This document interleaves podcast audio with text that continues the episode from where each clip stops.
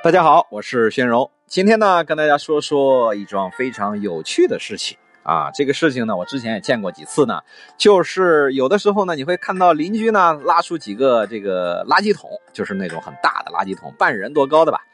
挡在自己家的门口。哎，然后在自己家的门上呢贴一个纸条，写上我们要出去旅行一个礼拜，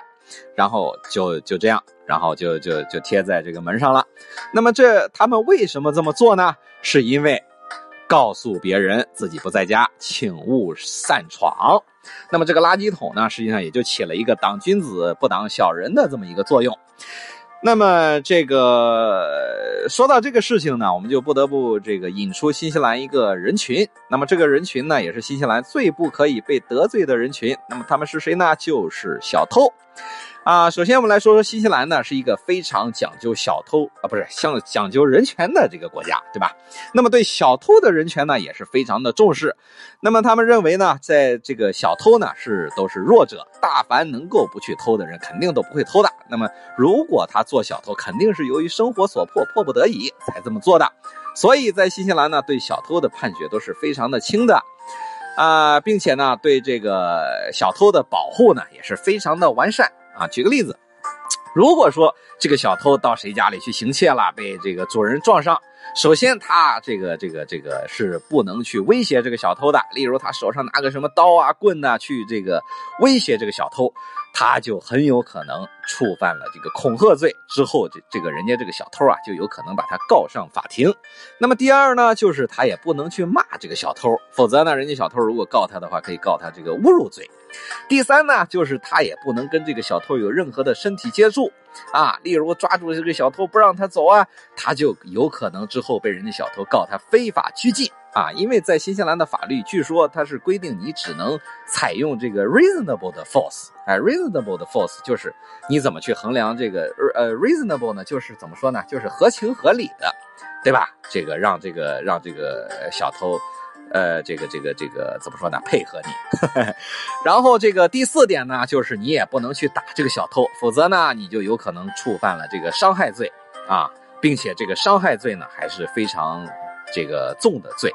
那么第五呢，就是如果你们家里有养狗，但是你又没有在门上或者墙上贴上“我们家有狗，进入可能会被咬”这样的告示，之后万一有小偷进去被你你们家的这个狗咬了，那你就有可能会被判这个疏于管理罪，不光要赔人家的人，还要这个这个这个狗也要获得这个这个这个惩罚，啊，然后另外一点呢，就是好比说，如果谁要是这个回家的时候刚好撞见这个小偷在屋里行窃，对吧？那么，如果他要是大吼一声，把这个小偷给吓住了，吓得这个心脏病发作呀，或者在逃跑的途中，这个这个这个这个摔伤了腿啊，那这个可就麻烦了。之后还可能会这个主人呢，还可能会有牢狱之灾，不光要赔人家这个小偷的这个医疗费，并且还有可能这个遭遇这个牢狱之灾啊。所以这个这就是为什么在新西兰有个笑话呢，就是说，哎，如果你真的是在家里回到家遇上小偷了，你都不如这样，你就说您老先在沙发上坐着，让我去报个警，是不是？可以呢。如果小偷买你这个面子，愿意配合你的工作，那你就这个，那你就偷笑了嘛，对不对？那如果他不配合你，对吧？你也就不妨交个朋友，对吧？拱手相送也就好了。嗯，OK。那么这个说说到这个这个这个这个这个小偷呢，我们就说说这个通常这个人群呢，都是由哪一类人群组成的？那通常在新西兰的这个小偷呢，为什么这个？这个这个人家很多人出去放个垃圾桶呢，是因为这个新西兰的小偷呢，呃，这个都是非常的懒的，并且都不是这种这个职业小偷啊，通常都是这种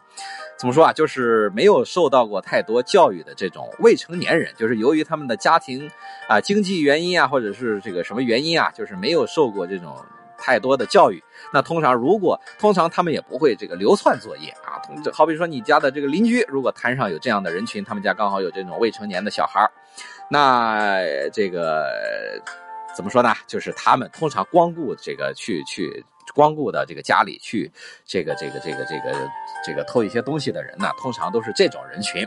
那如果你家里的这个被偷呢，那肯定基本上都是你的错。为什么呢？因为你没有锁好门窗啊，我刚刚说了，因为新西兰的小偷呢是非常的懒的。如果你家里这个真的是出门的时候把门窗都锁好了呢，他们通常是极少懒得用这种什么暴力手段去破门而入的。但是如果你刚好你们家的这个你出门的时候刚好你的这个浴室啊或者什么刚好这个窗户又开着，然后你的这个房子的外面呢，我们都知道在新西兰通常都是这种别墅一样的房子，所以很容易进入。那你窗户又开着，你下面好比说有一把这个不用的凳子啊，或者有一个可以踩着上去的东西，然后小偷一看，哎，这刚好可以很容易进去吗？那这样才很容才这个这个让小偷啊，就是不用费什么脑筋就可以直接顺手就进去拿一些东西。那么这样的话，人家保险公司之后都是不会这个理赔的。那么在新西兰，通常呃报保险的话，人保险公司首先要看，第一就是你有没有在二十四小时之内报警，第二就是你们家的这个门窗有没有锁好。那你如果是门窗锁好了。呃，这个有这个破门而入的痕迹，保险公司才赔。那你如果自己没关好窗户，那人小偷这是这个顺路进去的，那你这这个这个这个也就怪不得人家了嘛。所以呢，这就是到了新西兰呢，出门一定要注意关好门窗，也是非常的重要的。呃，像之前呢，你像有一个这个这个这个这个有一个报道啊，就是说有这个有这么一个呃人啊，入室这个行窃的时候，刚好他的主人回来，就就对着这个小偷大吼大吼了一声，然后小偷由于这个精神紧张嘛，然后当时就这个这个瘫倒在地，不省人事了。那之后啊，这个消息呢被上传这到这个网上之后，好多新西兰人哎呀都被都对这个小偷报以极大的同情，担心这个小偷会不会因此受到这个精神创伤啊，甚至还有一些人自发的去这个医院进行这个。呃，这个安抚啊，并且呢，在记得当时那个屋主这个报警之后呢，这个警察还对屋主说啊，你让人家小偷拿点就拿点嘛，因为他们穷嘛，对吧？呃，这个他们也是很可怜的，哎，所以就是大家呢一定要这个注意好自身的这个防范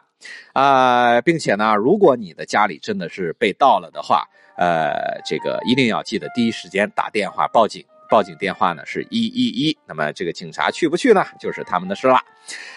OK，那所以特别是要提醒我们华人注意的是呢，就是因为这个西人呢，他们通常。